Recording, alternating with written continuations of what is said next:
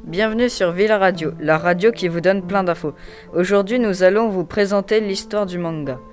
La première apparition du manga fut au XIIIe siècle, mettant en scène des animaux.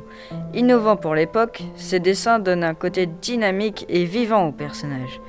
Cette technique emblématique de la BD japonaise fut reprise sous l'ère d'Edo, 1603 à 1868.